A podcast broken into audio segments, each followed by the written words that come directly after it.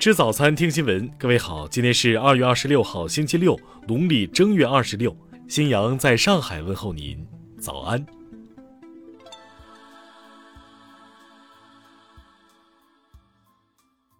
首先来关注头条消息。乌克兰国家警察于二十五号在其官网上发布了一则消息，称来自乌克兰一处村庄的一名十八岁女孩，在乌克兰科斯托比尔市的邮局墙上画上了疑似给俄罗斯军队带路的被俄罗斯军，因此被巡逻至此的警方和当地居民逮捕。乌克兰警方称，该女子承认她这么做是因为有人给她钱。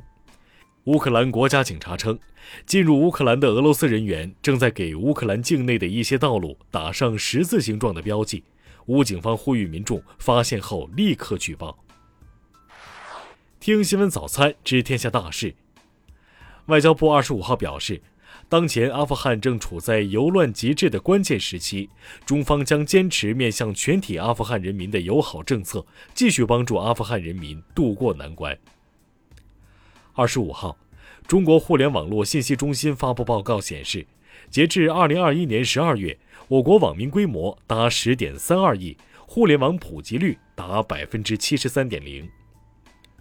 香港特区政府教育局二十五号提醒，内地高校招收香港中学文凭考试学生计划的网上报名期将于三月一号开始。香港卫生署卫生防护中心二十五号报告。香港新增新冠确诊病例一万零一十例，其中本土病例一万零六例，系首次超过一万例；新增死亡病例四十七例。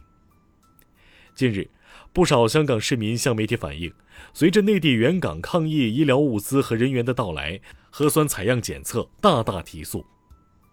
截至二十五号十四点，广东东莞大朗镇新增十一例新冠肺炎确诊病例，从当天十七点起。广东东莞市大朗镇杨新路八十二号等六地调整为高风险地区。到二十五号十五点，苏州本轮疫情累计报告确诊病例一百零九例，无症状感染者三十例。此外，当天新增出院病例两例，累计出院六例。江西省应急管理厅消息，二十二号到二十五号。雪灾已造成南昌市、九江市、景德镇市、萍乡市、新余市、鹰潭市、宜春市、上饶市、吉安市、抚州市十个社区市五十二个县三十五点二万人受灾，紧急避险转移八百二十二人，紧急转移安置七十四人。下面来关注国际方面，当地时间二十五号十六点，乌克兰哈尔科夫市、罗夫诺市。杜布诺市和苏梅市均拉响防空警报。当地时间二十五号，美国众议院特别调查委员会表示，将就二零二一年一月六号国会山骚乱事件扩大对美国前总统特朗普的调查范围，要求国家档案馆上交特朗普意欲销毁的文件和记录。当地时间二十五号，一名欧盟官员表示。欧盟已计划冻结俄罗斯总统普京和俄外长拉夫罗夫的在欧资产。当地时间二月二十五号，俄罗斯国防部表示，情报显示，冰豹多管火箭炮系统已经部署在乌克兰基辅的舍普琴科广场，用于打击格斯托梅利机场。当地时间二十五号，俄罗斯国防部发布消息称，俄军空降兵主力已封锁基辅西部。据朝鲜日报二十四号报道，韩国本轮疫情彻底爆发，已连续多日确诊超十万，二十二号单日新增更是超过十七万。乌克兰国防部二十五号表示，迄今已有一千多名俄罗斯士兵在乌克兰冲突中丧生。联合国二十五号表示，已经收到至少一百二十七名平民伤亡的报告，包括二十五人在炮击和空袭中死亡，一百零二人受伤。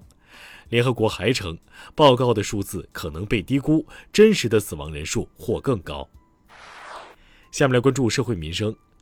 吉林省东丰县一粮库负责人在未向上级主管单位汇报的情况下，未偿还其私自以粮库名义所借款项，竟私自决定对其担任法定代表人的粮库进行整体拍卖。目前，该负责人被判犯国有企业人员滥用职权罪，判处有期徒刑两年。二零二一年十月，上海市虹口区一男子夜晚藏身保时捷后排抢劫，女车主事后去精神病院就医。二十五号，该男子张某被法院以抢劫罪判处有期徒刑五年。山东省庆云县人社局原社会保险事业中心主任刘云田，一九九八年以来多次为亲属伪造资料，违法支取社保一百三十六万元。近日，一审被判有期徒刑两年十个月，并处罚金十万元。二十五号上午八点四十分左右，贵州黔西南州贞丰县龙场镇三河顺勋煤矿发生一起事故，初步判定为顶板垮塌。经初步核实，十四人被困，目前各项工作正积极开展。曾接肿瘤治疗乱象的北京大学第三医院内科医生张玉发文称，已被医院开除，原因是违反了职业道德和社会公德，影响了医院声誉。下面来关注文化体育。二十五号凌晨，随着德约科维奇无缘迪拜战四强，下周他将把自己的世界第一宝座拱手让给俄罗斯名将梅德韦杰夫，后者将成为首位登顶世界第一的九零后球员。鉴于现阶段奥密克戎新型冠状变种病毒正持续传播。经过磋商，国际乒乓球联合会决定将原定于今年四月举行的2022年成都世界乒乓球团体锦标赛延期至2022年9月30日至10月9日举办。北京冬残奥会，北京、延庆、张家口三个冬残奥村25号正式开村，48个代表团大部队陆续进入。25号下午。在第二十三届农心杯三国围棋擂台赛中韩主将决战中，作为中国队主将的柯洁执黑二百二十八手，不敌韩国第一人申真谞，中国队最先出局，排名垫底，创造近十六届最差战绩。以上就是今天新闻早餐的全部内容。如果您觉得节目不错，请点击再看按钮。咱们明天不见不散。